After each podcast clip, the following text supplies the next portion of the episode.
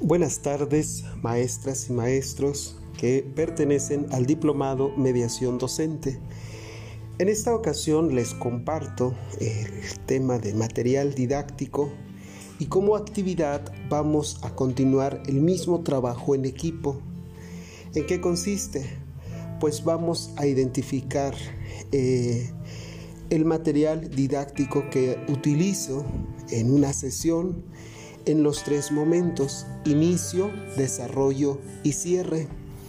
Entonces, eh, para esto, eh, los invito, las invito que utilicen eh, cualquier aplicación para hacer infografías.